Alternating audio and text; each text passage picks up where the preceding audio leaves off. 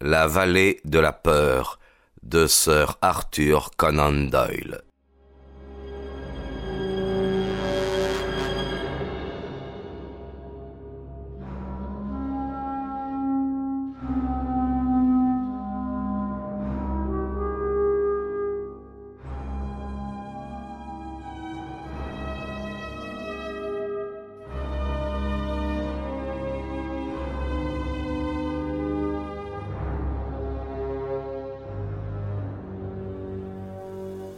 Exclamation de colère générale accueillit cette éventualité.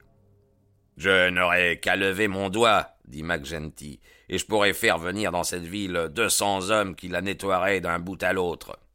Puis tout à coup, il haussa le ton et pencha en avant son front qui se rida d'une façon effroyable. Écoutez, frère Maurice, je vous tiens à l'œil, et cela depuis quelque temps. Vous n'avez personnellement aucun courage, et vous essayez de détruire le courage des autres. Ce sera un jour fâcheux pour vous, frère Maurice, quand votre nom figurera sur notre ordre du jour. Je commence à penser que je devrais l'inscrire sans tarder.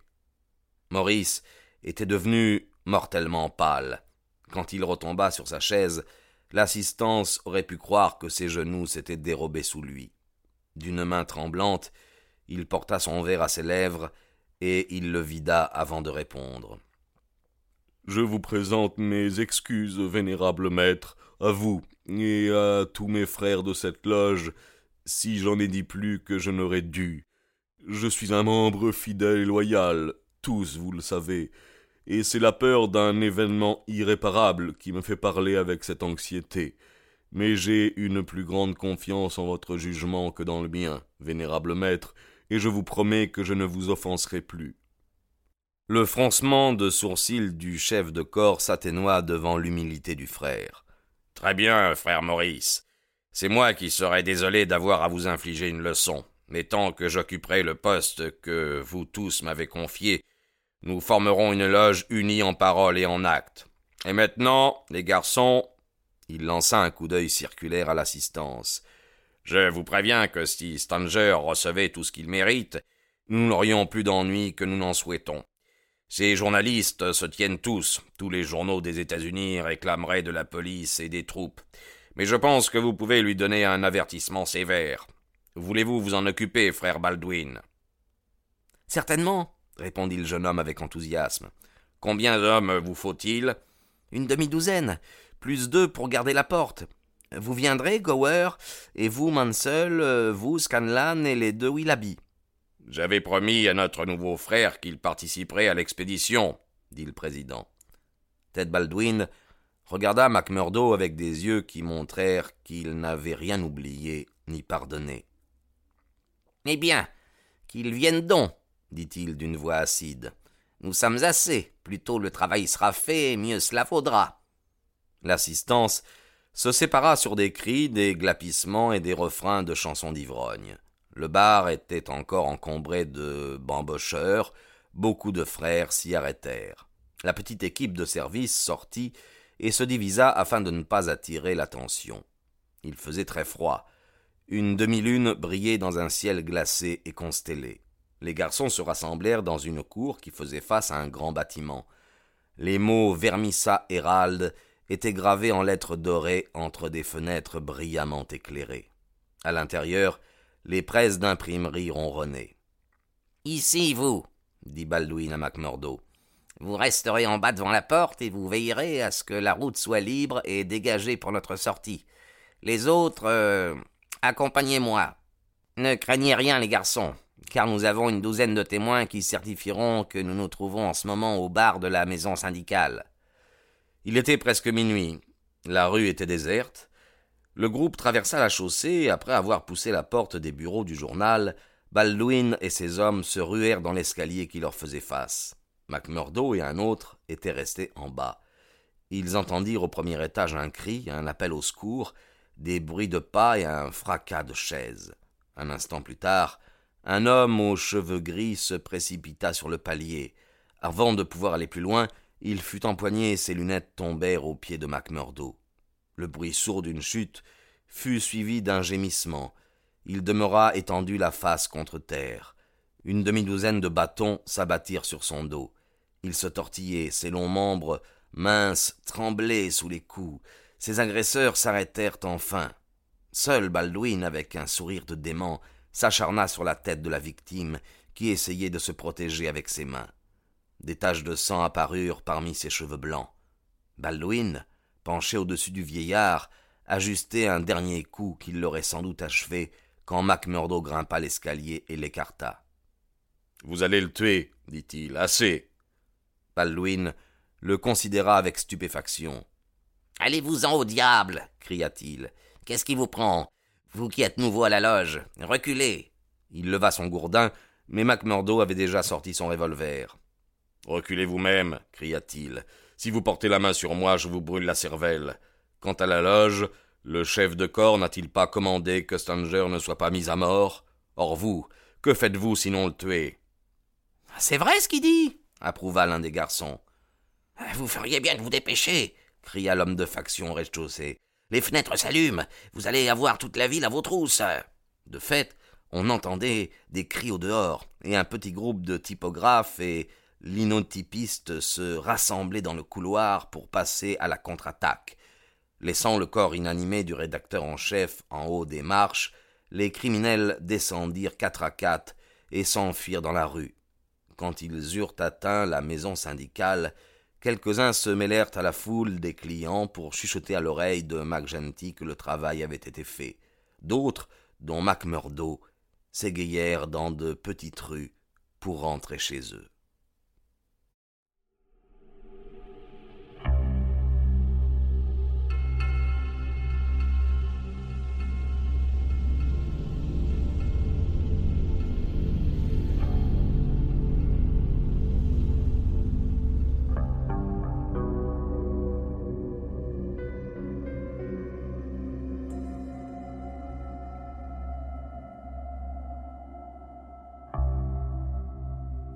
Chapitre 4 La vallée de la peur Quand Macmurdo s'éveilla le lendemain, il se rappela immédiatement qu'il avait été initié à la loge. La quantité d'alcool qu'il avait bu lui avait donné la migraine, et son bras, à l'endroit où il avait été marqué au fer chaud, était brûlant et enflé. Comme il avait ses revenus personnels, il ne travaillait qu'irrégulièrement. Ce matin-là, il prit fort tard son petit déjeuner et ne bougea pas de chez lui. Il écrivit une longue lettre à un ami, puis il parcourut le Hérald. Dans une dernière heure, il lut Agression contre les bureaux du Hérald, le rédacteur en chef grièvement blessé. Suivait un bref compte-rendu des faits qu'il connaissait mieux que quiconque. L'article se terminait ainsi. L'affaire est maintenant commise aux soins de la police mais on peut à peine espérer que ces efforts soient couronnés d'un plus grand succès que par le passé. Certains agresseurs ont été reconnus, une condamnation devrait intervenir. À l'origine de cet attentat, faut-il le préciser, on retrouve cette société infâme qui tient la ville en esclavage depuis si longtemps et contre laquelle le Hérald a pris nettement position. Les nombreux amis de M. Stanger se réjouiront d'apprendre que, bien qu'il ait été frappé avec une sauvagerie cruelle et qu'il porte de nombreuses blessures à la tête, sa vie n'est pas en danger immédiat. Au-dessous de l'article, un entrefilet annonçait qu'une garde fournie par la police du charbon et du fer, armée de Winchester, assurerait désormais la défense des bureaux. Macmurdo avait rejeté le journal et il était en train d'allumer une pipe d'une main mal assurée quand on frappa à sa porte. La logeuse lui apportait un billet qu'un jeune garçon venait de lui remettre pour son pensionnaire. Non signé, il était conçu en ces termes.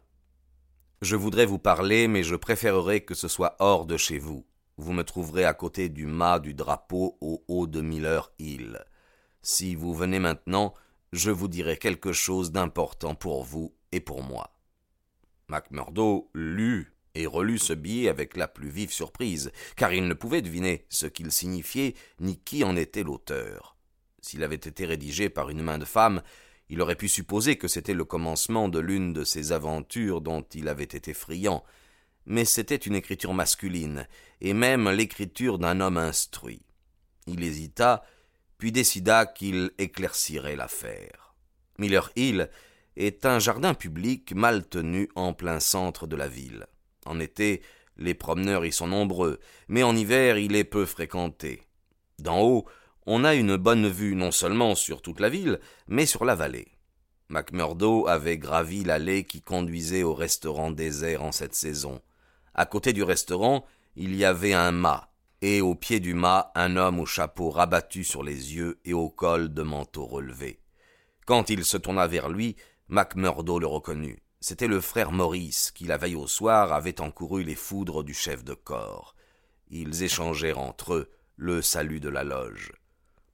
Je désirais vous dire deux mots, Monsieur Macmurdo, commença le vieil homme sur un ton hésitant qui montrait qu'il se mouvait sur un terrain délicat.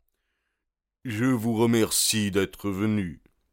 Et pourquoi n'avez-vous pas signé votre billet? Il faut être prudent, monsieur. On ne sait jamais, par les temps qui courent, les conséquences de la moindre des choses. On ne sait jamais non plus à qui se fier. On peut tout de même se fier aux frères de la loge. Non, non, non, pas toujours, cria Maurice avec véhémence. Quoi que nous disions, quoi que nous pensions même, tout revient à ce Macgenty. Écoutez-moi bien, déclara Macmurdo avec fermeté. Ce n'est qu'hier soir, vous le savez bien, que j'ai juré fidélité à notre chef de corps. Me demanderiez-vous aujourd'hui de me parjurer? Si c'est ainsi que vous prenez les choses, murmura tristement Maurice, je vous répondrai seulement que je suis désolé de vous avoir dérangé. Les choses en sont arrivées à une bien mauvaise passe si deux hommes libres ne peuvent pas se communiquer l'un à l'autre leurs pensées. Macmurdo, qui avait surveillé attentivement son interlocuteur, se détendit un peu. Bien entendu, je ne parlais que pour moi, dit-il. Je suis un nouveau, vous n'ignorez pas, et je ne sais rien. Ce n'est pas à moi d'ouvrir la bouche, monsieur Maurice, mais si vous croyez utile de me dire quelque chose, je suis venu ici pour vous écouter. Et pour le rapporter à Macgenty, ajouta amèrement Maurice. En vérité, vous êtes injuste envers moi, s'écria Macmurdo. Je serai loyal à l'égard de la loge, je vous l'ai dit carrément. Mais je serais un pauvre type si j'allais répéter à quelqu'un d'autre ce que vous me diriez en confidence. Vos paroles resteront entre nous, ce qui ne m'empêche pas de vous avertir que vous n'avez à attendre de moi ni aide ni sympathie. Depuis longtemps, j'ai renoncé à l'une et à l'autre, dit Maurice. Il se peut qu'en vous parlant franchement, je remette ma vie entre vos mains, mais tout mauvais que vous êtes, et hier soir j'ai eu l'impression que vous preniez modèle sur les pires de la bande, vous êtes un nouveau, et votre conscience n'est certainement pas aussi endurcie que les leurs. Voilà pourquoi je voulais vous parler. Qu'avez-vous à me dire? Si vous me dénoncez, la malédiction soit sur vous. Je vous ai dit que je ne vous dénoncerai pas. Je voulais vous demander si, lorsque vous vous êtes affilié à la Société des hommes libres de Chicago, et que vous avez prononcé les vœux de charité et de fidélité, vous avez jamais pensé que cela vous conduirait au crime? En admettant que ce soit au crime, répondit Macmurdo. En admettant, s'écria Maurice dont la voix vibrait de passion. Vous ne connaissez pas grand-chose à la vie si vous pouvez trouver un autre nom. N'était-ce pas un crime hier soir que de frapper un homme, assez âgé pour être votre père, jusqu'à ce que le sang s'étale sur ses cheveux blancs? Si ce n'était pas un crime, qu'était-ce donc alors? Certains diraient que c'est la guerre, dit Macmurdo. La guerre entre deux classes, totale, inexpiable, la guerre où chaque camp frappe le plus fort possible. Eh bien, pensiez-vous à une guerre pareille quand vous avez sollicité votre admission à la Société des hommes libres de Chicago? Non. Non, je conviens que non. Moi non plus. Quand je me suis affilié à Philadelphie, c'était tout bonnement une société de secours mutuel, un lieu de rencontre entre camarades, puis j'ai entendu parler de cet endroit. Maudite soit l'heure où le nom m'est entré dans l'oreille. Je suis venu ici pour améliorer ma situation. Mon Dieu, améliorer ma situation. Ma femme et mes trois enfants m'ont accompagné. J'ai fait démarrer un magasin de tissus place du marché et j'ai prospéré. On a appris que j'étais un homme libre, et j'ai été obligé d'adhérer à la loge locale comme vous hier soir. J'ai cette marque de honte sur mon avant-bras, et quelque chose de pire marqué au fer chaud dans le cœur. J'ai découvert que j'étais sous les ordres d'un affreux scélérat, et que je me trouvais pris dans un réseau de criminels. Que pouvais-je faire? Tout ce que je disais pour tenter de remédier à cet état de fait était considéré comme une trahison. Vous l'avez vu hier soir. Je ne peux pas m'enfuir. Tout ce que je possède au monde est dans mon magasin. Si je quitte la société, ma démission sera le signal de mon assassinat et de Dieu sait quoi pour ma femme et mes enfants. Oh mon cher, c'est affreux, horrible. Il enfouit son visage entre ses mains, et son corps fut secoué de sanglots convulsifs. Macmurdo haussa les épaules. Vous étiez trop mou pour ce truc-là, dit-il. Pas du tout la sorte d'homme qui convenait. J'avais une conscience et une religion. Ils ont fait de moi un criminel comme eux. J'ai été désigné pour une affaire. Si j'avais canné, je savais ce qui m'attendait. Je suis peut-être un poltron. C'est peut-être la pensée de ma pauvre petite femme et de mes enfants qui m'a rendu lâche. Quoi qu'il en soit, j'y suis allé. Je crois que je ne l'oublierai jamais. C'était une maison isolée, à trente kilomètres d'ici, de l'autre côté de la montagne. On m'avait posté à la porte, comme vous hier soir. Ils ne me faisaient pas confiance pour autre chose. Ils sont entrés. Quand ils sont ressortis, ils avaient les mains rouges de sang jusqu'aux poignets. Nous sommes partis, mais derrière nous un enfant hurlait. C'était un garçonnet de cinq ans qui venait d'assister au massacre de son père. Je me suis presque évanoui d'horreur, mais il fallait que je garde le sourire car je savais bien que sinon ce serait de ma maison qu'il sortirait la prochaine fois avec les mains rouges, et que ce serait mon petit Fred qui hurlerait de terreur. Mais j'étais devenu un criminel. J'avais tenu un rôle dans un assassinat. J'étais perdu dans ce monde et perdu aussi pour le monde à venir. Je suis bon catholique, le prêtre que je suis allé trouver n'a pas voulu m'entendre quand je lui ai dit que j'étais un éclaireur, et je suis excommunié de ma religion. Voilà où j'en suis. Or je vous vois descendre la même pente, et je vous demande comment cela finira. Êtes-vous prêt à devenir un meurtrier de sang-froid comme les autres, ou pouvons-nous faire quelque chose pour arrêter cela? Que voudriez-vous faire? dit brusquement Macmurdo. Vous ne voudriez pas moucharder? Dieu m'en garde s'écria Maurice. Cette pensée seule me coûterait la vie. C'est bien, dit Macmurdo. Je crois que vous êtes un faible et que vous prenez les choses trop à cœur. Trop à cœur. Attendez d'être un peu plus vieux dans le pays. Regardez la vallée. Voyez le nuage de sang cheminées qui la recouvre. Je vous dis que le nuage du crime pèse cent fois plus lourd, cent fois plus épais au-dessus des habitants. C'est la vallée de la peur, la vallée de la mort. La terreur oppresse tous les cœurs depuis le crépuscule jusqu'à l'aube. Attendez, jeune homme, vous verrez vous-même. Eh bien, je vous ferai savoir ce que je penserai quand j'en aurai vu davantage, répondit Macmurdo. Ce qui saute aux yeux, c'est que vous n'êtes pas fait pour vivre ici et que plutôt vous liquiderez votre affaire, même en ne retirant qu'un dollar de votre stock, mieux cela vaudra pour vous. Ce que vous m'avez dit restera entre nous, mais sapristi, si je pensais que vous étiez un indicateur. Non, non, non, cria Maurice. Alors restons-en là. Je me souviendrai de notre conversation, et un jour peut-être je m'y référerai. Je crois que vous m'avez parlé dans une bonne intention. Maintenant, je vais rentrer chez moi. Encore un mot avant que vous ne partiez, dit Maurice. Il se peut que nous ayons été vus ensemble. Il se peut qu'on veuille savoir de quoi nous avons parlé. Ah, oui, c'est juste.